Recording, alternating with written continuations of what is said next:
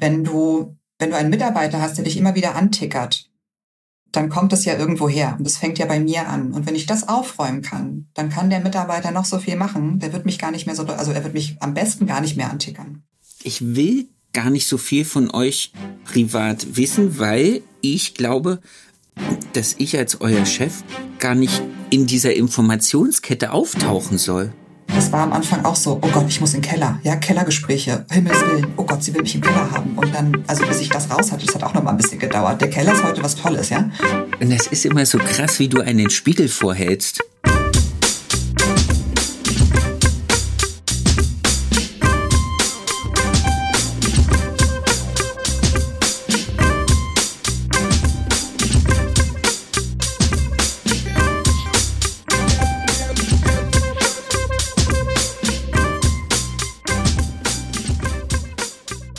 Erfolgsgeschichten mit Kamm und Schere. Regina. Wie ist dein Name? Regina Riedmann. Wie lange bist du Friseurin? 25 Jahre.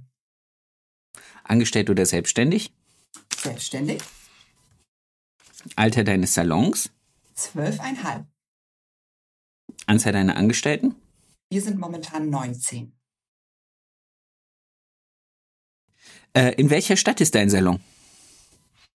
In dem wunderschönen Bargte Heide, das liegt zwischen Hamburg und Lübeck. Ist das noch Niedersachsen? Oder ist das schon Schleswig-Holstein? es ist das wunderbare Schleswig-Holstein, weil ja alles äh, ab südlich der Elbe ähm, schon Bayern ist. Insofern. Hä? Das macht jetzt keinen Sinn. Also Schleswig-Holstein ist das schon. ist schon, es ist mitten in Schleswig-Holstein. Ich dachte, es liegt näher an Hamburg und deswegen wäre es noch Niedersachsen. Wir driften ab. Nein. Ja. Hobbys? haben Sie Hobbys? Ähm, äh, wir haben Hobbys, äh, ich und ich. Äh, ich mache, was viele machen, Sport, Yoga und High Intensive und äh, mit meinem Team allerdings zusammen. Ähm, ich wandere sehr gerne äh, und ich reite, allerdings nur im Urlaub mit meiner Tochter zusammen. Okay. So ganz klassisch oder so, so, jetzt hätte ich fast Volontariat gesagt, nein, aber das heißt Vol Voltigieren oder? Voltigieren. äh. Nein, wir, reiten, wir, wir, reiten, wir, wir, reiten klassisch. Ich bin eher so ein, so ein, so ein Freizeitreiter und ich äh, bin nicht so für schwere Dressur. Die dürfen alle ein bisschen freier sein, die Pferde. So. Genau. Aber nur im Urlaub. Ich habe hier keine Zeit dafür. Das ist mir zu. Hobby, ein, Hobbys eines, einer Norddeutschen. Reiten. Gut. so sieht's aus. Hatte ich in meiner Zeit in Hannover ein paar. Hier unten kenne ich nicht so viele, die reiten. Obwohl da unten ist es total schön bei euch. Aber es ist halt wirklich zeitintensiv. Das, ähm, Nell möchte, also meine Tochter hätte natürlich gerne ein eigenes Pferd, aber das äh, haben wir gesagt, ist nein. Das kostet Geld, richtig hart Geld. Sowieso. Ähm, davon mal ab. Aber eher Zeit. Für mich ist die, der Zeitfaktor der größere, dass wir gesagt haben, das geht nicht. Regina. Deswegen ab im Urlaub. Ich freue mich, dass das klappt. Wir kennen uns ja jetzt ein klein bisschen schon. Deswegen ist es schön, dich anderen da draußen vorzustellen. Ähm, so ein bisschen deine Geschichte aufzuarbeiten und dann mal so an den Punkt zu kommen, warum ich überhaupt glaube, dass du hier sprechen musst. Und das ist nämlich dein großes Thema Mitarbeiterführung. Aber da kommen wir nachher hin, weil ich glaube, das ist Ergebnis des Weges und nicht okay, Beginn des Weges gewesen. Äh, die Frage, die jeder am Anfang kriegt, wie bist du Friseurin geworden? Oder warum? Nicht ganz frei. Warum ist eher die Frage, weil ich fast ein bisschen bequem war. Also mein Papa hat äh, eine Zeit lang ähm, als Theatermaler gearbeitet und äh, in Dresden an den Landesbühnen äh, in Sachsen gemalt. Und ich fand das Theater immer toll. Und zu dem Zeitpunkt, äh, wo ich noch in die Lehre gegangen bin, konntest du halt keine Maskenbildnerin werden. Du brauchtest den Friseur vorher. Und ähm, dann habe ich ein Praktikum gemacht bei uns äh, in Bagde Heide bei einem kleinen Friseurladen. Und die suchten danach Auszubildende. Und weil das so praktisch war, habe ich mich überhaupt nicht auf den Markt umgeguckt und habe dann da angefangen, meine Lehre zu machen. Und das war okay. Okay, äh, hä? Du, das, du hast jetzt einfach gedacht, also du möchtest, du möchtest auch ans Theater und du möchtest gern, du weißt, du brauchst dafür eine Ausbildung beim Friseur und bist dann zu Uschi Schnippelbude gelaufen. Ja sozusagen. Ähm, wir hat, also ich glaube, ich habe eine fundierte Ausbildung gehabt, aber keine High-Class-Ausbildung. Ähm, ich durfte noch in der Zeit viel mit der äh, Zahnbürste auch die Fußleisten Nicht im Ernst. Fegen. Echt? Doch, ja. Und äh, wir hatten unsere Modelltage dann immer dienstags abends von 7 bis 23 Uhr. Richtig so. Solche Geschichten. Das, ja. Machst du das Als heute Schule, anders? Ähm, äh, das glaubst du mal. Ich glaube, ich glaube, dann hätte ich drei Mitarbeiter, wenn ich das so machen würde und nicht 19. Nein, ähm, das war wirklich. Die Ausbildung war okay. Ich ähm, habe zwischendurch überlegt aufzuhören, weil das Team damals aus auch zehn Frauen sehr anstrengend war. Habe aber mit einer Freundin zusammen gelernt und wir beide haben uns da so ein bisschen durchgewurstelt, mehr oder weniger. So, und dann war die Frage, als ich fertig war, was mache ich jetzt? Und ich wollte eigentlich ans Theater, habe dann aber gesagt, ich will jetzt erstmal ein bisschen Geld verdienen und wollte erstmal ähm, mal gucken, was es da draußen noch so gibt und habe mich bei Original zwei Salons in Hamburg beworben und ähm, bin dann ähm, von einem sofort eingestellt worden, was ich total toll fand, ähm, wo der Meister damals sagte, ähm, ich will nicht dein Zeugnis sehen, ich will sehen, was du kannst. Und da ist mir ein bisschen, na, wie sagt man, das Herz in die Hose gerutscht, weil ich wusste, ich kann ja gar nicht so viel. Ähm, was aber gut war, weil die haben mich gut aufgefangen. Ich bin wirklich ein Jahr lang sechs Tage die Woche nach Hamburg gefahren, weil wir einen Tag, jeden, also jeden Montag trainiert haben miteinander. Wow. Also der damalige Chef hat mich dann an die Hand genommen und dort habe ich ein Jahr lang wirklich ähm, nochmal komplett ja, meine Defizite aufgearbeitet. Ähm, das war der Vorteil. Der Nachteil war, der war etwas cholerisch. Also wenn was nicht lief, wurde da auch mal sehr laut, ähm, stark kommuniziert im Salon und mit Anfang 20 war ich da noch nicht so gesettelt.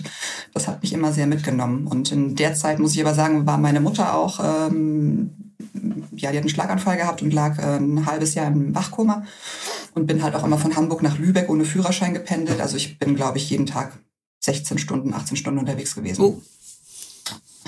Genau. Und das ähm, ging dann ähm, irgendwann für mich nicht mehr. Und dann habe ich eine ehemalige Auszubildende äh, von mir getroffen, die äh, damals angefangen hat in dem alten Salon, wo ich gelernt habe zu lernen und die auch gewechselt hat, weil die da nicht so glücklich war und sagte, Mensch, in dem neuen Salon, wo sie ist, suchen wir Mitarbeiter. Hast du nicht Lust?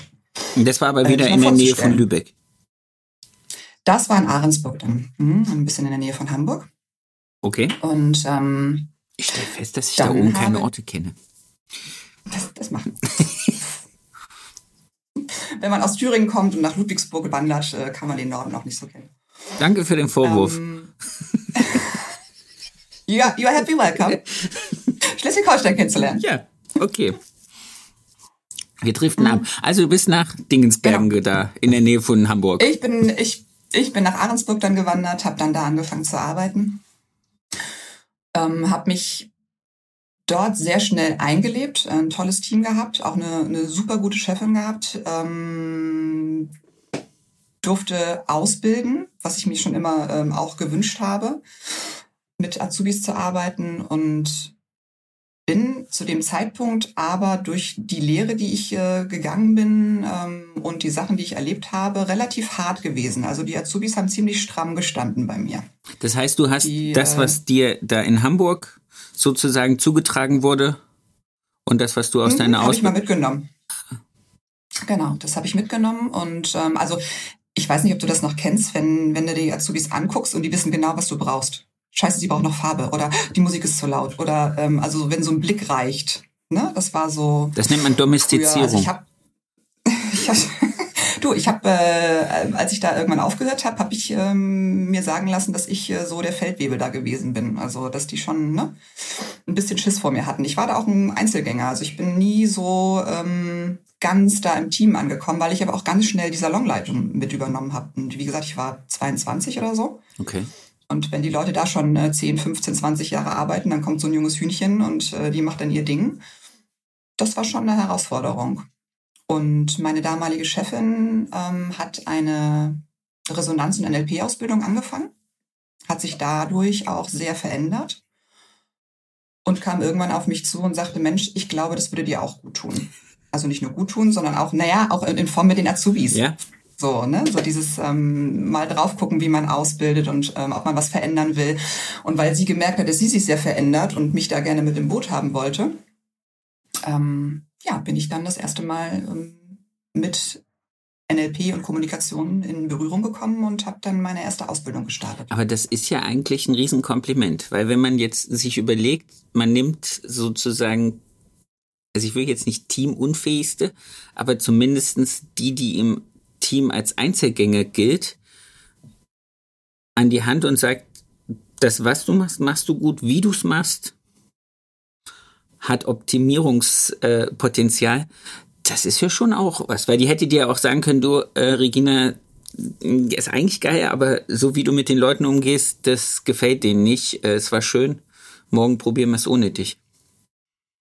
Also ich glaube, dass die Leute das gar nicht so äh, zu ihr getragen haben. Das ist mit, also ähm, ich bin ja mit jedem klargekommen. So. Ähm, aber ich musste halt im Team nicht immer mit äh, bei allem dabei sein. Ich glaube aber schon, dass ich eine gute, eine gute Leitung an sich war. Ne? Also der Salon lief ja. Ne? Wenn sie nicht da war, hat es immer alles gut funktioniert.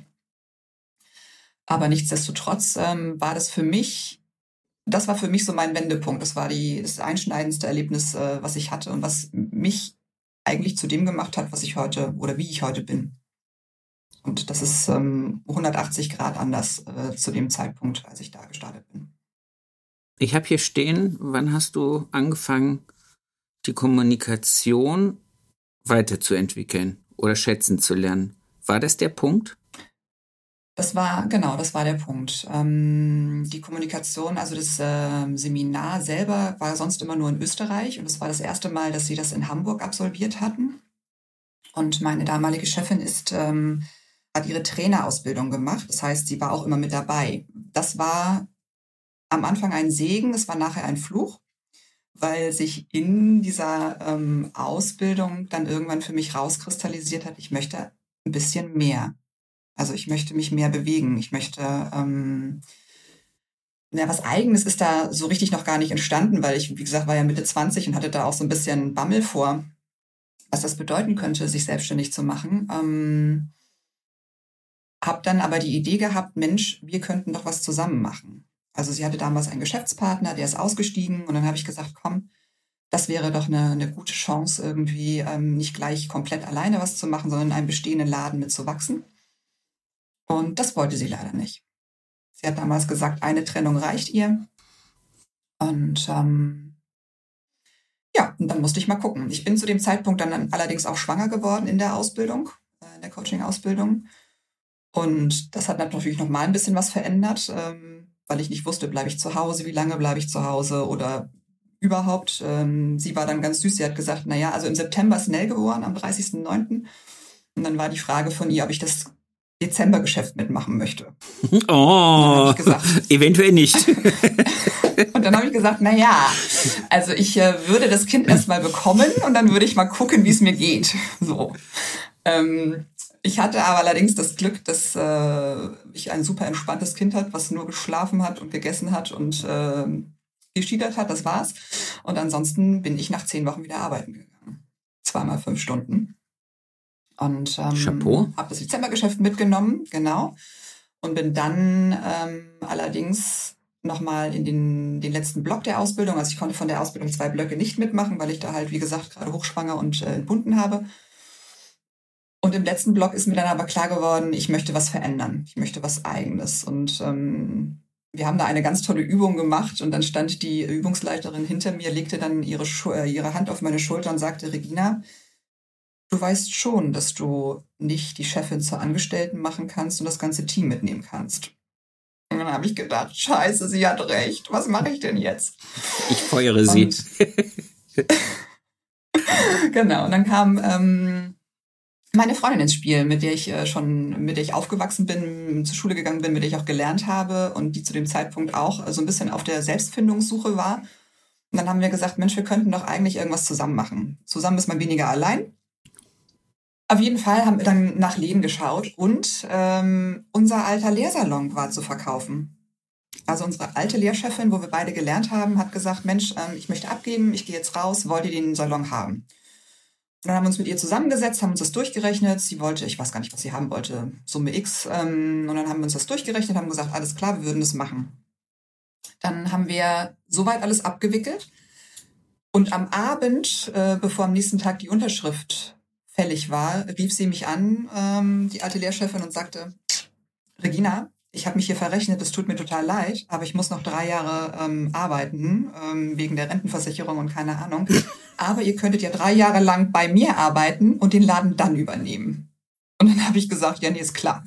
Äh, nö. Aber schön, dass Sie an uns denken. Genau. Ähm, ja, ja, das stellt uns natürlich jetzt vor äh, eine neue Herausforderung, ähm, weil ich natürlich meiner jetzt Chefin dann gesagt habe, pass auf, es stehen Veränderungen an, ähm, ich möchte mich gern verändern. Ähm, bei dir ist das scheinbar nicht möglich, du möchtest nicht, dass wir was zusammen machen. Ich habe ein Angebot. Ähm, als ich das gesagt habe, war bei ihr sofort schottendicht, ich durfte meine Sachen packen, ich durfte raus. Das war sehr schade, weil ich hätte bis zum Schluss auch ohne irgendetwas zu Ende gearbeitet. Also das wäre, es wäre, wäre total gegen mein Wertesystem gegangen. Da irgendwie, ähm, aber egal, es war, wie es war. Und dann haben wir ein Ladengeschäft gefunden, ein kleines, was Anfang des 19. Jahrhunderts mal ein Friseur war. Und das haben wir dann gebietet und angefangen umzubauen. Allerdings noch ohne ähm, Geld von der Bank zu bekommen. Ah. Also der Business, der Businessplan stand. Wir wollten zur Bank ähm, und ich habe aber schon den kompletten Umbau angeleiert und der Vertrag war unterschrieben. Und Montag hatten wir Banktermin und am Freitag rief äh, meine Freundin mich an und sagte, Regina, ich kann das alles nicht. Und dann habe ich sie gefragt, was kannst du genau nicht? Und dann sagt sie, ja, ich habe so ein bisschen das Gefühl, du bist hier so das Arbeitstier und ähm, ich glaube, ich schaffe das nicht. Ähm, dann habe ich erstmal kurz äh, gesagt, ich lege jetzt auf, ich muss mich kurz sammeln. Dann habe ich aufgelegt, habe kurz geheult. In der Zeit kam Dirk nach Hause vom Training, dann habe ich ihm das erzählt und er hat gesagt, weißt du was, ich feiere das. Und ich sage, wie? Er sagt, das ist das Beste, was uns passieren kann. Du machst das Ding alleine. Und ich so, ja, aber wir haben jetzt natürlich doppelte Kosten und weniger Eigenkapital und, hm. und dann sagt er, ist egal, das kriegen wir irgendwie hin. Dann habe ich mit dem Banker telefoniert, der unseren Businessplan mitgeschrieben hat, ähm, Freitagabend um neun der sagte, ach Mensch, ihr seid ja zwei, herzlichen Glückwunsch, weil ich sagte, können wir das nicht so stehen lassen und einfach zur Bank gehen und das nachher umdödeln? Er sagt, nein, das geht nicht. Also wir einen neuen Plan geschrieben am Wochenende und ich bin dann am Montag alleine zur Bank, habe das Geld bekommen und der Umbau lief ja sowieso schon. Also insofern, ähm, die Handwerker wussten, dass sie das Geld ein bisschen zeitversetzt bekommen. Ja, und dann habe ich meine Freundin angerufen und habe zu ihr gesagt, weißt du, ähm, das ist okay, wie es ist, aber ich kann den Laden nicht alleine hochziehen. Also ich kann da jetzt nicht alleine drin stehen. Meine Tochter war damals gerade ein Dreivierteljahr alt. Ähm, möchtest du bei mir arbeiten zumindest? Und dann sagt sie, ja, das würde sie gerne tun. So, und so standen wir dann zumindest am Anfang zu zweit im Laden und ich war bei einer Sechs-Tage-Woche nicht ganz allein. Krass. Genau. Lass uns mal, bevor wir, bevor wir jetzt in das Thema Selbstständigkeit und in das Thema ähm, Salonaufbau gehen mal nochmal ein Stück zurück in diese NLP. Neurolinguale. NLP und Resonanz. Gut. Neurolinguistisches Programmieren, genau. Das Wort Programmieren da drin hat so ein bisschen was für mich, wo ich immer denke, ah, die manipulieren Menschen. Nein, ähm, das einfach nur, ich finde das, mhm, du ja. weißt, dass wir da auf einem sehr ähnlichen Weg sind, dass ich da äh, auch mich versuche hinzuentwickeln. Wie umfänglich ist so eine Ausbildung? Was beinhaltet das? Also worauf würde sich jetzt jemand, der uns heute zuhört, einstellen müssen, wenn er sagt, oh, das, was die Regina mir erzählt hat, fand ich sehr interessant. Ich glaube, ich persönlich müsste mich in der, an der Stelle auch weiterentwickeln. Was beinhaltet so, so eine Ausbildung? Worauf lässt man sich da ein? Also erstmal würde ich sagen, ich würde keine reine NLP-Ausbildung machen, ähm, weil, wie du gerade gesagt hast, das Wort Programmieren, ähm, NLP selber sind nur Werkzeuge, die wir an die Hand bekommen. Das heißt, äh, du bekommst einen Hammer und einen Nagel und weißt, aha, damit schlage ich halt jetzt den Nagel in die Wand. Ähm, das ist das Werkzeug äh, zum Beispiel, wie ich Menschen kalibriere. Das heißt, wie ich lerne zu sehen, wie äh, die Physiologie ist, wie sie sitzen, was sie damit aussagen, welche Lieblingsworte sie benutzen, welche Adjektive, wie ich dann dementsprechend mit ihnen reden kann, damit sie sich abgeholt fühlen. Ähm, das könnte man natürlich, wenn man es böswillig macht, manipulativ nutzen. Was allerdings nicht der, der Sinn dahinter ist, denn der Sinn dahinter ist ja, dass wenn wir das nutzen, dass es sich, dass sich beide Seiten einfach gut fühlen. ich würde halt immer gucken, die Ausbildung mit einem Resonanzanteil zu machen. In diesem Resonanzanteil, da darf man sich ein bisschen drauf einlassen. Ich weiß, dass es für Männer manchmal äh, das ein oder andere Thema ist, weil da wird sich dann damit beschäftigt mit Meditation, mit ähm, Chakren, also einfach unseren Körper ähm, immer wieder zu lernen, in einen guten Zustand zu bringen. Weil ich ja bin, also ich kann noch so viele Techniken, wenn ich das Gefühl dazu nicht habe, dann kann ich die Technik nicht gut und sauber anwenden. Okay. Ne? Also wenn ich selber nicht in einem guten, in einem guten Mut bin, kann ich mein Gegenüber, denke ich, schwerer in einen guten Mut bringen, weil es läuft ja ganz viel über Schwingung. Ja, unser Körper ist ja besteht zum großen Teil aus Wasser und es ist alles Schwingung, was nach draußen geht. Und ähm, wenn ich dir wohl gesonnen bin, ist es das eine, aber wenn ich total schlecht drauf bin und möchte dir ein gutes Gefühl vermitteln gegenüber, ähm, dann wird meine ganze Physiologie sagen, genau, das funktioniert nicht. Und genau deswegen würde ich halt ähm, in dieser Ausbildung geht es darum, erstmal bei sich selber aufzuräumen. Ähm, sprich, wenn du, wenn du einen Mitarbeiter hast, der dich immer wieder antickert, mhm. dann kommt es ja irgendwo her. Und das fängt ja bei mir an. Und wenn ich das aufräumen kann, dann kann der Mitarbeiter noch so viel machen. Der wird mich gar nicht mehr so, also er wird mich am besten gar nicht mehr antickern, weil ich es bei mir aufgeräumt habe. Und aber mach das mal konkret. Entschuldigung, wenn ich das jetzt. Mach das mal konkret. Wie, wie, wie räume ich denn jemanden auf, der mich, und das wird, glaube ich, jetzt jeden da draußen interessieren, wir hatten es ja bei Rock Your Salon, wo wir uns kennengelernt haben, auch mit dem Thema äh, Lieblingsmitarbeiter oder Nicht-Lieblingsmitarbeiter. Wenn ich jetzt so einen Nicht-Lieblingsmitarbeiter habe, worüber ja die Branche auch immer schimpft, dass es äh, da draußen viel zu wenige gibt und die, die es gibt, die passen nicht zu mir. Wie kriege ich das für mich sauber gemacht, dass eine Person so konträr zu mir ist, dass ich trotzdem mit der arbeiten kann? Also erstmal ist eins meiner Lieblingssätze, ähm, anders sein ist eine Bereicherung. Okay, schön. Ähm, das, ja, das, ähm, ja, weil dieses anders, anders sein ist halt außerhalb meiner Welt. Und ähm, wenn wir lernen, ein bisschen mal aus unserer Welt zu gehen und zu sehen, was bei denen in der Welt los ist, dieses, dieses Verständnis füreinander zu bekommen.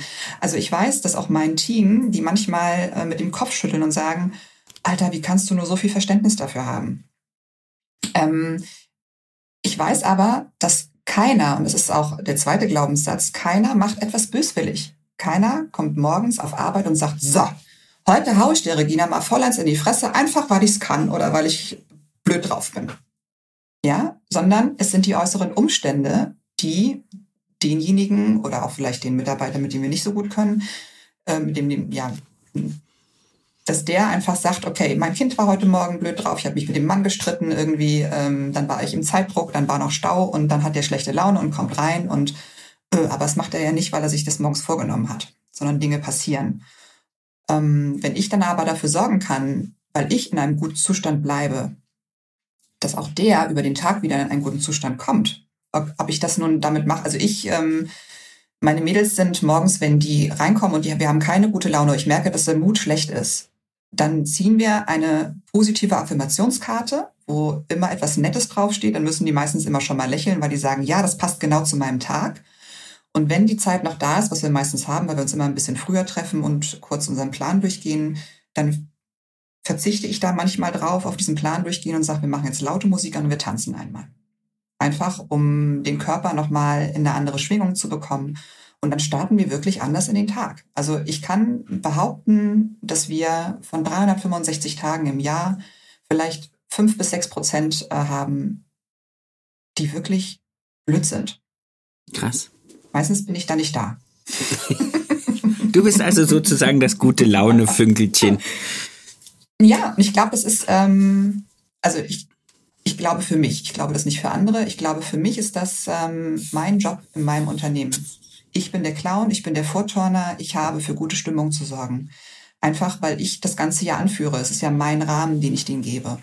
Und ähm, schön ist es natürlich zu sehen, wenn die mm, Mädels und Jungs bei mir langfristig lernen, auch ihre innere ähm, Haltung besser halten zu können, ihre innere Einstellung, ihr, ähm, ja, dass sie ihre gute Laune auch leben können. Weil dann, wenn ich nicht da bin, haben die es nämlich viel, viel leichter, auch miteinander. Und das kann ich, das kann, ist es wie mit, ist wie in der Kindererziehung oder so. Ich kann es halt nur vorleben. Ich kann es nur vorleben, wie ich das mache. Ich kann denen vielleicht kleine Tipps geben, wie ich mich selber äh, immer wieder in einen guten äh, Mut bekomme. Ähm, für mich ist es so, wenn ich Gespräche habe, wo ich mich gerade sehr, wenn ich merke, ich werde ärgerlich, weil mich kann ja keiner ärgern. Ärgern steht ja immer nur in mir. Also von außen ist ja egal, was kommt. Es ist ja immer ein Gefühl, was in mir entsteht. Dann bin ich wirklich, ich drehe mich um, ich gehe runter in meinen Keller, ähm, da hüpfe ich manchmal einmal rum und äh, fluch dann auch einmal, schüttel mich sammel mich und denk kurz drüber nach, reflektiere das Ganze, gehe wieder hoch. Ähm, und wenn ich dann die Zeit habe, gehe ich dann schon ins Gespräch ähm, oder ich suche mir im Terminplan irgendwann ähm, einen Slot, wo ich dann mit demjenigen nochmal spreche. Das, aber das, das, ich, ich finde das faszinierend. Ich finde es wirklich faszinierend. Also ich, nicht nur, weil ich dich erkenne und weil ich weiß, dass du das auch wirklich so machst, auch mir gegenüber, wenn ich ein Thema habe. nee, nein, auch wenn ich jetzt dich zum um Rat bitte. Als, wir haben ja auch ein paar Mal telefoniert, wo ich dich um Rat gebeten habe, wie ich in einer Situation reagiere. Und wenn ich dann aber jetzt höre, von wo du kamst, also nicht von der Cholerikerin, sondern von dem, von dem, äh, von dem Feldmarschall oder von dem, von dem General, der da war. Mhm. Das ist, das, also die, das ist halt so das Faszinierende. Die, die damalige ähm, Auszubildende, die mich in den Salon damals gebracht hat, ähm, wo ich dann in diese NLP-Ausbildung gegangen bin, äh, die hat bei mir angefangen zu arbeiten, als ich mich selbstständig gemacht habe. Und ähm, der erste Spruch gegenüber den Leuten, die dann schon bei mir gearbeitet haben, es waren vier an der Zahl, dass sie sagte, krass, es ist gar nicht mehr die Regina, die ich kenne. Ich habe gar keine Angst mehr so. vor ihr. das nicht, aber die war zum Beispiel auch mein größtes, meine größte Herausforderung. Ähm, an der habe ich wirklich fünf, sechs Jahre ähm, mich gerieben. Mit der habe ich ähm, Codewörter ausgemacht, wenn wir äh, uns miteinander äh, in den Binsen hatten. Ähm, das hat alles nichts gebracht und von der musste ich mich halt wirklich am Ende trennen. Weil die dich kannte, das als ist, du äh, die andere Regina warst? Ja, auch, ja, sicherlich auch. Und ähm, die ist leider ein, ähm, ein komplettes Opfer. Sie ist immer in einer Opferrolle. Ich bin früher ein großer Retter gewesen, bin ich auch zu großen Teilen immer noch, weil ich immer die Not sehe bei anderen, weil ich äh, die Lösung hätte für die anderen. Ähm, aber das ist halt nicht meine Aufgabe. meine Aufgabe ist zu begleiten und Türen aufzumachen, aber nicht zu retten. Und das durfte ich halt auch lernen über diese ganzen Jahre. Das war für mich, glaube ich, die schwierigste Aufgabe. Oder ist sie auch manchmal immer noch? Das Lustige ist, ich habe ja die ganze Zeit, wenn du erzählst, habe ich ja meine eigenen Leute vor Augen und meine eigenen Themen und Probleme. Herausforderungen. Herausforderungen. Entschuldigen Sie bitte, ich hatte es fast vergessen, wie es heißt. ähm, und das ist immer so krass, wie du einen Spiegel vorhältst. Also ohne das böse zu meinen. Mm. Nein, das, was du erzählst, ja, ja. Mm. zeigt mir, ähm, was ich noch nicht kann. Also ich habe mich viel, viel länger an einer Person gerieben. Viel, viel länger. Mhm. Äh, ich hatte viel zu oft den, das Bedürfnis, das Team für sie abzuschwichtigen, sprich Dinge, die aufkommen, dann eher selber abzufangen. Und nie den Mut gehabt, sie wirklich, also für mich einzugestehen, ich rette die nicht, ich muss die gehen lassen. Auch wenn ich es innerlich lange wusste. Mhm. Das ist so. Also das ist, das ist, das ist etwas, was sich aber auch über die Jahre ähm, A mit der Ausbildung und auch natürlich mit dem Team bei mir komplett ähm, verändert hat. Also ich bin ja, nachdem ich den kleinen Salon fünf Jahre hatte und das Team in diesen fünf Jahren dann auf knapp sieben Mitarbeiter angewachsen ist, bei sechs Plätzen, zwei Waschplätzen und 50 Quadratmetern. Ähm, kannst du dir vorstellen. Genau, dass äh, das irgendwann nicht mehr so ganz so ein bisschen Saunaclub-Atmosphäre. Genau, Sauna-Freunde Aufguss 09. Genau. Ähm, wir sind dann, ähm, oder andersrum, ähm, der Plan war eigentlich, äh, ein zweites Kind zu bekommen. Und ähm, wir hatten auch einen großen Australienurlaub geplant, bevor Nell in die Schule gekommen ist, weil wir noch nie mehr als vier oder als drei Wochen überhaupt Urlaub zusammen am Stück hatten. Dann haben wir gesagt, geil, wir machen vier Wochen Australien. Das war äh, im von der, der ganze Mai, den ganzen Mai wollten wir weg. Das Jahr davor bin ich im November ähm, zur Arbeit mit dem Fahrrad gefahren und bin an einem Laden vorbeigefahren, der früher mal unsere alte Videothek war. Video oder Video? Video. Es gab noch eine Videothek bei uns im Ort. für, für alle, die das nicht wissen, es gab mal so Kassetten, so mit so. So weit können wir jetzt nicht ähm, ausholen. Ähm, so weit können okay. wir jetzt wirklich nicht ausholen. Auf jeden Fall war dieser Laden frei. Und ich habe gedacht, alles klar, es wird zu kuschelig bei uns. Ähm, ich gucke mir den mal an. Hab dann zu Dirk gesagt, pass auf, äh, da ist eine große Ladefläche frei, ich will mit dir angucken. Dirk sagt, ja, mach. Also Dirk ist immer, Dirk ist immer dabei, das ist ganz gut. Und ähm, ich habe mir die Ladefläche angeschaut und habe gesagt, alles klar, ähm, geht los. Hatte allerdings die Herausforderung, dass mein Mietvertrag fünf auf fünf Jahre lief und ich ja gerade mit dem fünften Jahr durch war, also ich wieder in die nächste Zeitzone kam von fünf Jahren. Mhm. Und ähm, ich aber diesen Laden jetzt wollte, diesen großen, weil es mich genervt hat, in diesem kleinen Laden mit so vielen Leuten zu arbeiten. Also gleiches Spiel ähm, wie beim ersten Laden. Ich einen Businessplan geschrieben, ähm, habe den Laden schon gemietet, habe die Handwerker beauftragt, habe ähm, von Biosthetik einen tollen Architekten gehabt, der das mit mir geplant hat. Allerdings noch kein Geld gehabt. Und der alte Laden, ähm, da war klar, dass ähm, ich eine Nachmieter brauchte für den Laden. Ah, um aus diesen fünf aus fünf rauszukommen. Okay. Genau, um aus dem Mietvertrag rauszukommen. Und ich hätte den Laden komplett rückbauen müssen. Wir haben ein Podest gebaut, äh, um die, also alle, ja, ja, ja, ja. Also das ist aber, das ist so Regina. Geil, ich sehe, was will ich haben, mache ich mal. Ähm, Nein, ich denke jetzt gerade dran, wenn ich meinen Laden, nachdem ich den zweimal renoviert habe, irgendwann, äh, da ich ja vom, ich habe ganz wundervolle Vermieter, aber sie sind äh, schwäbisch und was finanzielle Unterstützung, Investitionen in eigenes angeht, sind sie dann äh, zurückhaltender als andere vielleicht. Und ich denke dann immer dran, wenn ich da irgendwann mal rausgehe muss oder darf oder wie auch immer, die, dann werde ich da einfach mit dem Hammer durchrennen.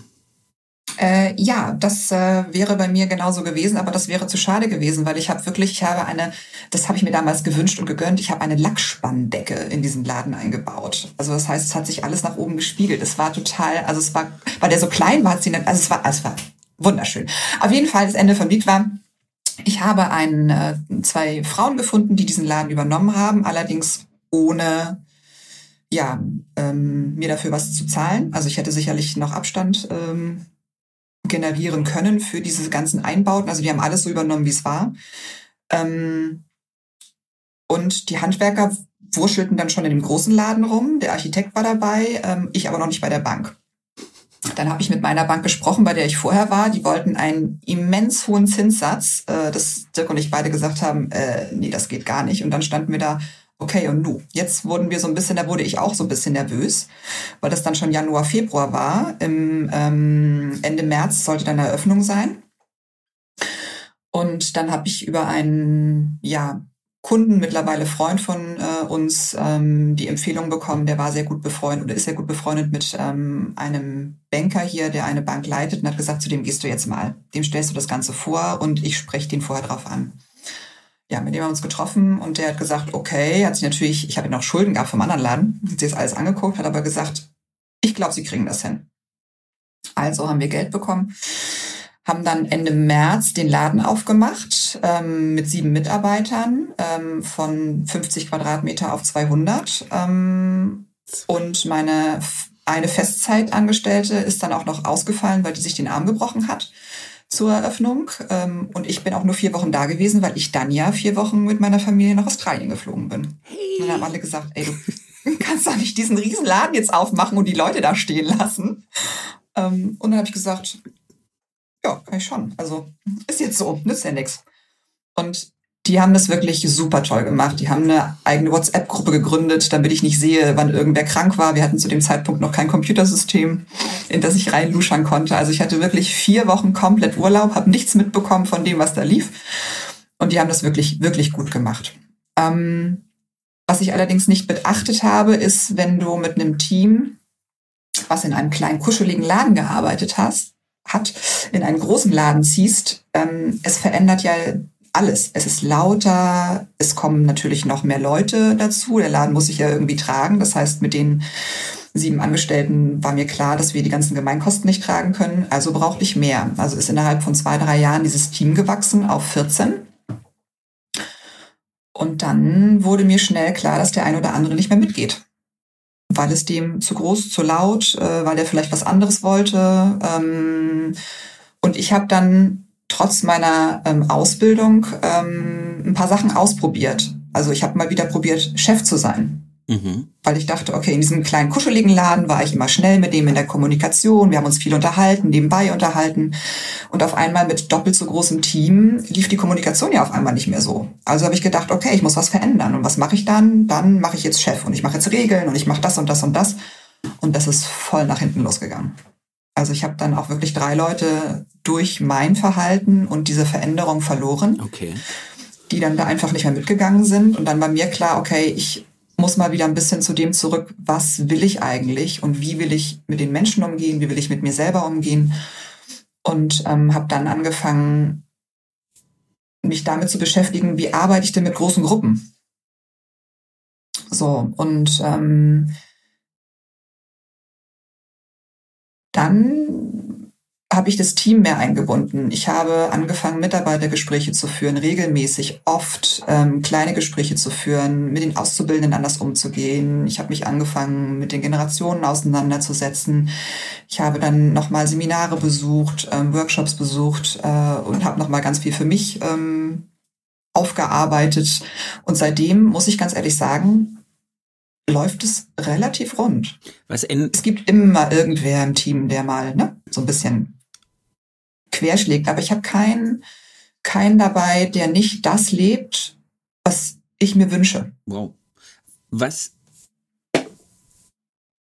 Nein, nicht was, sondern worauf achtest du bei diesem Sprung von, von 7 auf 14? Also was, was muss man in einem größeren Team plus 10 anders machen? Strukturen? Oder einfach nur deine Art, mit den regelmäßigen Reden? Du darfst definitiv weniger am Stuhl stehen und arbeiten, um mehr Zeit zu haben, um in die Gespräche zu gehen. Und in die Gespräche gehen bedeutet für mich nicht, wir setzen uns unten in den Keller, da war es mein Büro, ähm, wir haben noch einen großen Kellerraum, da machen wir auch Sport und so. Ähm, das war am Anfang auch so, oh Gott, ich muss in den Keller. Ja, Kellergespräche, Himmels Willen, oh Gott, sie will mich im Keller haben. Und dann, also bis ich das raus hatte, das hat auch noch mal ein bisschen gedauert. Der Keller ist heute was Tolles, ja. Aber ich... Ähm, sind Plüschwände. Ich, mittlerweile ja. Das, die sind auch nur zum Schubsen, aber na, egal. Nein, ähm, wir ich gehe mit denen spazieren, ich gehe mit denen essen. Also wir machen unsere Gespräche immer außerhalb des Salons. Die kommen zu mir nach Hause. Mein, also ich wohne vis-à-vis, -vis, ich laufe nur fünf Minuten rüber. Ähm, ich, ich mache mit denen immer etwas. Also die Gespräche, die ich führe, finden nie im Salon statt. Ähm, erstmal, weil es ist physiologisch so, dass wenn wir laufen, arbeiten unsere beiden Gehirnhälften viel besser. Das heißt, äh, ich erfahre ganz viel von denen. Ich erfahre natürlich aber auch ganz viele Sachen, die überhaupt nicht relevant gerade sind für den Salon, die vielleicht privat sind. Ähm, ich darf natürlich für mich ein bisschen selektieren, was ich wirklich für den Salon nachher brauche. Das schreiben wir dann, wenn wir im Salon ankommen, auch nochmal nieder, was wirklich relevant war dann am Gespräch oder welches Ziel ich da hatte. Ähm, aber diese Sachen, die ich nebenbei erfahre, helfen mir, diese zwischenmenschliche Kommunikation im Team gut zu halten. Weil, wie gesagt, keiner kommt morgens rein und ähm, haut den anderen einfach, weil er darauf Bock hat, sondern es entsteht hier etwas. Also, ähm, möchtest du eine kleine Geschichte dazu? Ja, bitte. Ähm, letztes Jahr, wir machen immer einmal Anfang des Jahres einen Tag den Laden zu und dann kommt das ganze Team und wir stellen den Laden einmal auf den Kopf und machen sauber. Das haben wir für dieses Jahr verpennt. Das heißt, letztes Jahr zwischen Weihnachten und Neujahr musste das Team das Ganze ein bisschen auffangen. Ich habe zwei Rezeptionsdamen. Die eine ähm, leitet die Rezeption, ähm, die zweite ist nur am Nachmittag da. Und dann sagte meine Leitung, Mensch, Regina, ähm, die andere Rezeptionskraft, die nachmittags da ist, die will nicht putzen und na toll und außerdem äh, hat die auch noch Urlaub, den sie nehmen möchte und, mm, und war so ein bisschen gnaddelig. Und dann habe ich gesagt, vielen Dank für die Info, ähm, dass du mich damit schon briefst, dann gehe ich mit der natürlich ins Gespräch, beziehungsweise warte mal, ob sie mir auch etwas sagt. Am nächsten Tag traf ich dann meine Nachmittagskraft, die dann sagte, ja, wir müssen mal reden und, und mit diesem ganzen Geputze und ich habe keine Lust, ich bin hier nicht zum Putzen angestellt. Und dann habe ich gesagt, weißt du, das kann ich total verstehen. Ich sage, und weißt du auch warum? Weil du seit drei Monaten die Wohnung deines Sohnes putzt, der gerade umbaut, Rohbau. Und sie ist fast jeden Tag da und hilft ihm. Dass du keinen Bock mehr auf Putzen hast, das kann ich voll verstehen. Ich sage, und schau mal, wir haben hier einen Plan, wir sind acht Leute und es stehen hier zwölf Sachen drauf. Wenn du dir eine oder anderthalb Sachen davon rausnimmst ähm, und die in dieser Woche abarbeitest, am besten was deinen Platz hier in der Rezeption betrifft, dann würdest du mir sehr, sehr helfen. Und das nächste Jahr machen wir dann wieder den Plan, wo wir alle zusammen sind. Und sie sagt, na gut, okay. Und dann sagt sie, ja, aber ich hätte, hätte ja auch noch Überstunden. Dann habe ich gesagt, okay, und ähm, wie, worüber reden wir da? Ja, zwei. Ich sage, ja, die darfst du auch gerne abarbeiten. Wenn du geputzt hast. Thema. genau. Am nächsten Morgen ähm, meine Chefrezensionistin sagt, und, habt ihr gesprochen? Und ich so, ja. Und dann habe ich ihr das erklärt, dass die halt für ihren Sohn ganz viel putzt und, und, und. Ähm, dann sagte meine, meine Jeanette, ja, ich putze ja auch ganz viel zu Hause ne, mit drei Kindern alleinerziehend. habe ich gesagt, genau, und deswegen hast du ja zwischen Weihnachten und Neujahr Urlaub. Und aber danke, dass du mich darauf hingewiesen hast. Und ne, ähm, wenn wir wissen, woher das kommt, dann wissen wir auch, warum diese Reaktion so ist. Und da sagte sie dann zu mir, dein Verständnis möchte ich manchmal haben. Aber dieses Verständnis bekomme ich halt nur, wenn ich mit denen rede. So, dass ich die, die Befindlichkeiten so ein bisschen rausfinde. Wo kommt denn das her? Dazu muss man allerdings auch Lust haben. Ja, also ich, ähm, ich habe Bock auf, den, auf die Menschen, mit denen ich arbeite, von denen was zu erfahren. Ich habe vielleicht zwei dabei, von denen weiß ich privat nicht so viel. Okay. So, aber vom Rest ähm, kann ich dir aufschreiben, was die wann, wie, wo, mit wem und überhaupt und kennen die Freunde oder habe von denen schon gehört oder ähm, das habe ich fast gar nicht. Halt weiß, was, das ist ganz interessant, weil das haben ganz das haben, das haben ganz viele nicht. Wie gesagt, weil es auch, es ist ja auch in Ordnung, weil als, als Chef oder in dieser Chefposition musst du das ja auch nicht. Es ist etwas, was ich halt im Salon lebe, weil ich gemerkt habe, dass es mir leicht fällt, mit den Leuten so zu sprechen. Und diese Informationen, die ich am Ende da bekomme, dadurch habe ich mehr Leichtigkeit in der Führung. Durch diese ganzen Informationen. Ich habe halt Lust, ich bin, habe auch Interesse an den Menschen. Ich habe hab, Interesse an Menschen. Ich habe ich hab auch Interesse ja? an den Menschen. Ich habe nur immer irgendwie ich weiß nicht, vielleicht ist es ein ganz falscher Grundansatz oder meine Denke dazu ist falsch, dass ich immer sage, ich will gar nicht so viel von euch privat wissen, weil ich glaube, dass ich als euer Chef gar nicht in dieser Informationskette auftauchen soll. Also so ist meine Denke. Ich hatte nie Chefs. Also ich hatte eine Ausbilderin, lieber Annette, ich grüße dich, wenn du es hörst. Ähm, die hat ähnlich fungiert wie du. Die war auch sehr, also wenn ich jetzt mütterlich sage, das war halt einfach so, die war immer da. Die, die, hat auch immer Feste mit allen gemacht und das war ihr immer ganz wichtig, dass man. Und ich habe danach nur Chefs gehabt und ich glaube, das hat mich geprägt. Den war nicht, also in Hannover, dem war, glaube ich, wurscht, wer ich bin und ob ich ein Privatleben habe oder nicht.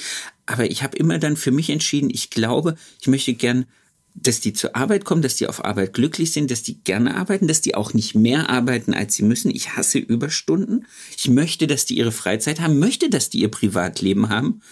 Aber ich sehe mich irgendwie nicht als eine Instanz, die da involviert sein muss. Also ich bin auch ganz ehrlich, ich hätte, glaube ich, ein Problem, wenn die mich zum Geburtstag oder Hochzeit einladen. Mhm. Also, also genau, das ist ja, bei uns ist es halt, ähm, bei uns ist es halt wirklich genau anders. Also ich sage immer, ich habe zwei Familien. Ne? Ich habe eine, eine Hauptfamilie und eine Zweitfamilie. Und der Laden und die Menschen dort sind wirklich meine Zweitfamilie. Ich mache halt mit Privat auch mit denen was. Also nicht mit allen. Ähm, so die, die jungen Leute, ne, wenn wir Generation äh, ne, Z, die jetzt in der Ausbildung sind, die haben ja wieder so eine Work-Life-Separation, die wollen bitte ne, Arbeit und ähm, privat auch ein bisschen getrennter haben. Ähm, aber die Menschen, die sonst so mit mir arbeiten, wir machen Sport zusammen. Wir ähm, haben eine kleine Mädelsgruppe, wo wir uns immer treffen. Ich fahre mit, mit dem ganzen Team natürlich auch immer ein Wochenende weg. Hat den Grund, ich bin ein bisschen selbstgefällig. Ähm, ich habe noch nicht so viel von der Welt gesehen und denke immer, ähm, ich finde es ganz geil, irgendwo hinzufliegen um mir selbst einen Eindruck zu machen und verbinde das dann, das Team mitzunehmen. Und wenn ich halt Mitarbeiter habe, die sich nicht berühren, ähm, vielleicht teilzeitmäßig, wenn die ein Wochenende miteinander verbringen, dann sagt die eine auch, okay, wenn die andere ausfällt, für die springe ich mal ein. Also diese, ne, dieses Verständnis füreinander, wenn man sich berührt, ist natürlich mal was anderes, als wenn du dich nicht siehst. Yeah. Ähm, dann machen wir natürlich äh, Anfang des Jahres immer zwei Tage äh, Coaching-Tag, wo jemand externes kommt und mit uns unsere ganze Philosophie nochmal aufarbeitet, unsere Werte aufarbeitet, ähm, wo wir das Jahr uns angucken, wie wollen wir miteinander umgehen, was bringt jeder mit dafür und, und, und.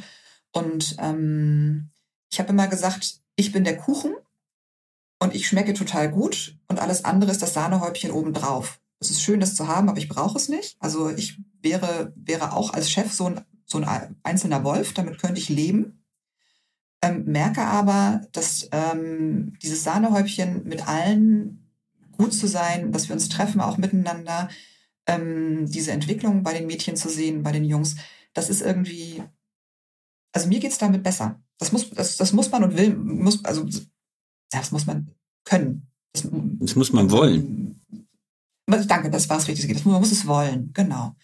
Und ich habe aber dieses, dieses Vertrauen, diese Vertrauensarbeit, also die haben, bekommt für mich jeder einen Vertrauensvorschuss, ja. Also ähm, ich bin selten jemand, der irgendwie äh, überhaupt nie Regresse, bei mir gibt es keine Regresse. Es gibt immer Gespräche, aber Fehler passieren und Fehler sind super, weil wir daraus lernen können. Ähm, aber die vertrauen mir wirklich so, dass ich, dass die zu mir kommen und sagen, hey, ähm, ich möchte das verändern, kannst du mir einen Tipp geben? Oder dass sie auch privat kommen und sagen, ich habe hier ein Problem und hetze da vielleicht oder ähm, und das hilft mir natürlich auch auf Arbeit, weil wenn es denen gut geht, egal wie, ja, also die kommen auf Arbeit und denen geht's auf Arbeit gut, aber ich bin natürlich auch erpicht darauf, dass es in dem Privatleben gut geht, weil wenn es im Privatleben gut geht, bringen sie keinen Scheiß rein. Am Ende werden sie halt, bringen sie keinen Scheiß rein, sie werden nicht so oft krank Genau. Und ähm, ich feiere zum Beispiel gerade so die Entwicklung, die ich bei dem einen oder anderen im, im Laden sehe. Also ich weiß nicht, wie es bei dir ist, aber wir haben gerade Sabbatical ist ein Riesenthema bei uns. Da war ich voll neidisch, als die erste kam und sagte, Regina, ich möchte, glaube ich, ein halbes Jahr raus. Und ich, geil, ich auch. ähm, ich gehe zuerst. Und dann war die Frage, genau, Steht. dann war die Frage, wie, genau, ich gehe vor. Wie machen wir das? Und ähm, dann kam die zweite und sagte, ah, oh, ne, die eine geht ins Sabbatical, ich möchte das auch und nicht. Super, Leute, das wird ja ganz spannend hier bei uns. Und dann haben wir einen Plan ausgearbeitet. Ne? Ähm, und ich weiß nicht, ob die wiederkommen. Ich weiß nicht, ähm, ich war jetzt mit meiner, mit meiner Annika, die habe ich damals ausgebildet, die hat dann im großen Laden angefangen für mich zu arbeiten, hat aber immer schon gesagt, ich werde irgendwann bei Regina arbeiten. Ist jetzt halt sechseinhalb Jahre bei mir und ähm, mit der bin ich sehr eng verbunden. Das ist eigentlich wie Familie. Und mit der war ich gerade auf Mallorca und dann haben wir uns da mit Freunden getroffen und dann erzählte sie halt, dass sie ja dann äh, übernächstes Jahr nach Seoul geht, nach Südkorea für ein ganzes Jahr. Und wenn sie gefällt, würde sie dann auch gerne zwei, drei Jahre dort bleiben. Okay. Und dann habe ich gesagt, dann habe ich nur gedacht, mir ist fast die Gabel aus der Hand gefallen. Ich habe gedacht, sie hat es gesagt. Sie hat es wirklich gesagt. Jetzt ist es einfach, jetzt steht es im Raum. Ich habe mir das schon gedacht. Ähm, aber weißt du, für mich ist diese Aussage jetzt super, weil jetzt kann ich damit arbeiten. Jetzt weiß ich, ich brauche auf jeden Fall nächstes Jahr noch eine Vollzeitmitarbeiterin, ähm, dass wir die einarbeiten können, dass sie das trägt, wenn äh, meine Annika dann übernächstes Jahr geht. Und das ist für mich viel mehr wert, als wenn ich es irgendwann so dieses, ja, ich bin jetzt mal und äh, in Seoul äh, und die meldet sich nach einem Jahr und sagt, nee, ich, weiß nicht, ich bleibe jetzt noch. Ja. Ne, weißt du? Und das ist so, ähm, ja, oder ähm, eine meiner Mitarbeiterinnen sagte auch jetzt, Mensch, ich war jetzt schon wieder krank dieses Jahr, ich möchte jetzt für, was für mich tun, ähm, ich würde mir gerne mal die und die Ausbildung angucken, auch ne, Coaching oder was auch immer, um mich für mich besser zu sorgen.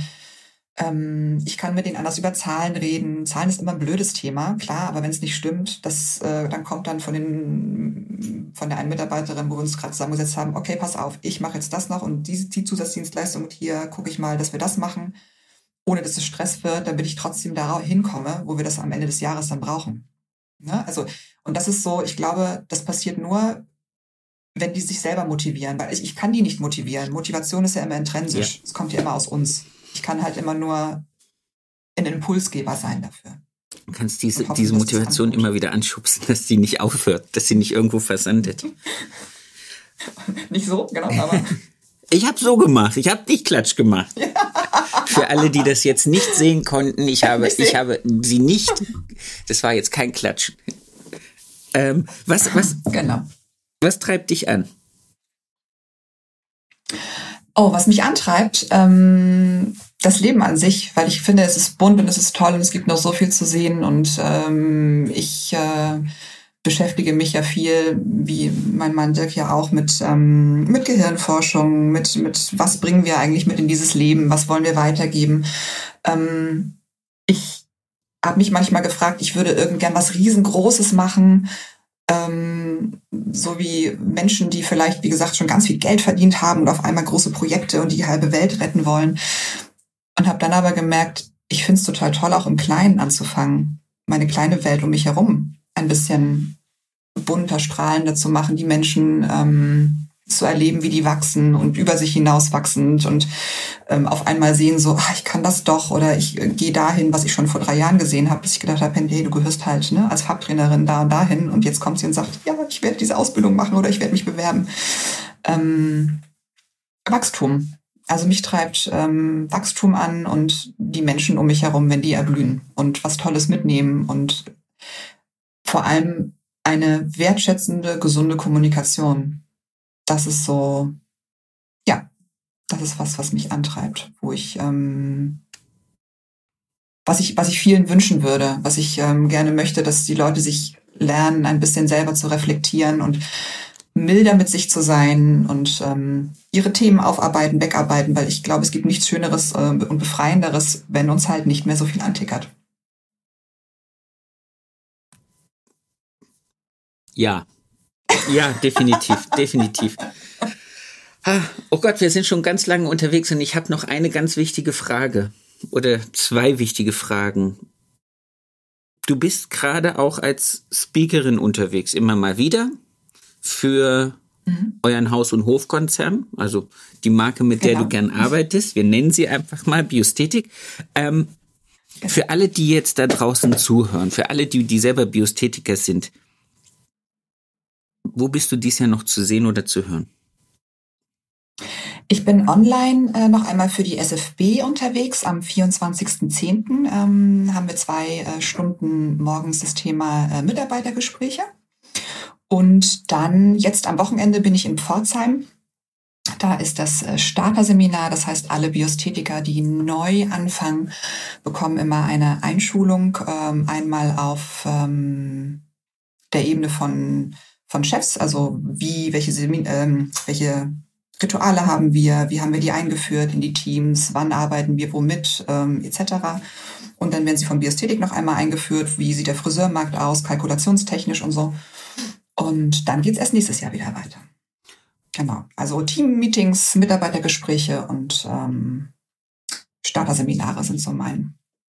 Aber nächstes Jahr, nächstes Jahr geht's, geht's dann draußen mit mehr Coachings und Seminaren weiter oder Live-Speaking. Genau. Und vor allem in, in Präsenz. Wir, mir viel mehr in Präsenz. Das, ähm, ich merke, das Online ist super, es ist eine tolle Alternative, das funktioniert. Ähm, allerdings die Leute zu sehen, ähm, auch halt ein körperliches Feedback zu bekommen. Manchmal kann man aus den Gesichtern nicht so viel lesen, aber so dieses, ähm, dass die Leute Schlagen sind, die dich? Anfassen, mitmachen. nee, wir tanzen. Ach so. Da wird nicht geschlagen. ein körperliches, ein körperliches Feedback. Ich bin einfach falsch Nein, programmiert. Ja so, ich merk's, ich bin manchmal, einfach komplett falsch. Ja, du, du, du, nimmst ja, du nimmst ja Schwingung auf. Das ist ja so. Und ähm, obwohl ich es habe, ich habe es auch schon gehabt, ähm, als wir jetzt ähm, in Bremen äh, unser, unser Seminar hatten, hatte ich in, äh, zwei Workshops. Und in dem einen Workshop habe ich auch gedacht, äh, die habe ich nicht abgeholt. Sowas, da habe ich mich echt geärgert. Und neben der Dame saß ich nachher am, beim Abschluss ähm, Dinner? Event, äh, saßen wir zu, sie saß neben mir und dann guckte sie mich an und dann hat sie den Zettel ausgefüllt, äh, wie der Tag so war und dann sagte sie, du warst heute mein Highlight und ich so, oh Gott, wie nett ist das denn? Und ich habe gedacht, ich habe sie nicht abgeholt. Also ne, wir können die Leute nicht immer ansehen, was sie gerade denken und ähm, und fühlen. Ähm, aber das ist halt genau das, dieses, ich möchte, dass die Leute Lust haben, sich zu bewegen und zu entwickeln und mit den Menschen, mit denen sie arbeiten, sich zu entwickeln. Das ist, ähm, das ist mein, meine größte Mission, die ich einfach nach draußen bringen möchte. Dieses um sich selbst kümmern ist der Anfang, weil dann kann ich mich erst überhaupt äh, um etwas anderes kümmern und ich kann halt immer nur mich verändern, weil dann verändert sich ähm, einfach draußen ganz, ganz viel. Wow. Ich kann keinen Menschen verändern ich kann niemanden dazu bringen, etwas anders zu machen, als er das möchte, aber ich kann mich verändern Und diese Veränderung führt natürlich auch dazu, dass sich mm, der ein oder andere dann, der geht den Weg halt nicht mehr mit. Und dafür kommen aber neue, die genau das wieder mitleben. Sehr cool. Ich hätte jetzt gern noch, deswegen habe ich dich vorneweg mal gebrieft, ähm, damit ich das in die Shownotes stellen kann, zwei Buchempfehlungen von dir für Leute, die jetzt mhm. heute gesagt haben, oh mein Gott, so viel Input, ich weiß gar nicht, wo ich anfangen soll, dass wir die einfach mal benennen. Und wenn wir das getan mhm. haben, kriege ich von dir noch deinen schönsten Kundenmoment, damit wir in den Sonnenuntergang reiten können. Oder Aufgang. Oder ähm, Aufgang. Also ich, ich ähm, bin ein großer, ein großer Fan von ähm, René Bobonus, bei dem durfte ich äh, gerade zwei Teile der Rhetorikausbildung machen und der hat mittlerweile drei Bücher geschrieben, zwei davon habe ich gelesen und zwar ist das ähm, Klarheit äh, und Respekt. Er selber ist auch Respekttrainer und ich finde, das ist ein ganz großes Thema, ähm, wie wir respektvoll mit uns umgehen, respektvoll mit der Umwelt umgehen, respektvoll sprechen überhaupt. Ähm, das wird in diesem Buch ja ähm, gut behandelt und das Buch Klarheit äh, ist für mich halt auch so ein, wenn man das gelesen hat, dann ist eigentlich alles klar. Ne? Wie gehe ich mit welchen Zielen ins Gespräch? Also wie kann ich wirklich nochmal, weil oft schwimmen wir so, auch im Mitarbeitergespräche. Ne? Wer kennt das, dass man reingeht und dann kommt man vom Hölzchen zum Stöckchen und am Ende weiß man gar nicht mehr. Ne? Deswegen sage ich ja, wenn ich mit denen spazieren gehe, habe ich natürlich ein Ziel. Und ähm, was ich vorher für mich formuliert habe und auch die bekommen ähm, schon mal eine Ansage, worum es überhaupt geht. Ähm, und trotzdem also das Klarheitbuch kann ich nur sehr empfehlen. Und wenn man schnelle Fragetechniken lernen möchte, gibt es halt, ähm, wer fragt, der führt, ne? Bücher, die, ähm, wo man halt Fragetechniken lernen kann. Weil ganz oft äh, stellen wir immer geschlossene Fragen. Mit den Mitarbeitern haben wir das ganz oft, dass wir nur geschlossene Fragen stellen und dann wundern wir uns, wenn wir nicht zum Ziel kommen, nicht zur Antwort kommen. Also offene Fragenstellung lernen ist für mich ähm, das Beste, äh, um mit den Mitarbeitern überhaupt zu sprechen. Die sind auch total genervt manchmal, weil die dann halt selber natürlich nachdenken müssen. Aber das ist so. Oder ein Zeugnis Da kann man sich schnell mal Hilfe holen. ja, genau, oder Zeugnis schreiben. Das, das ist, das wäre, glaube ich, für die meisten da draußen die größte Hürde.